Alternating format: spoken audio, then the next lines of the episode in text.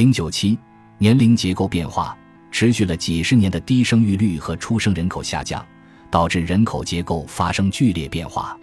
我们看看中国的老年抚养比，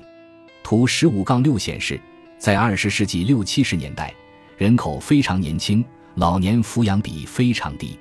但是到了二零二零年，第七次全国人口普查数据显示，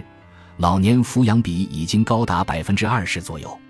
但这只是个开始，未来老龄化程度会比现在更严重。图十五杠七是二零二零年中国人口金字塔，以年龄为纵轴，以人口数为横轴，按左侧为男，右侧为女绘制图形。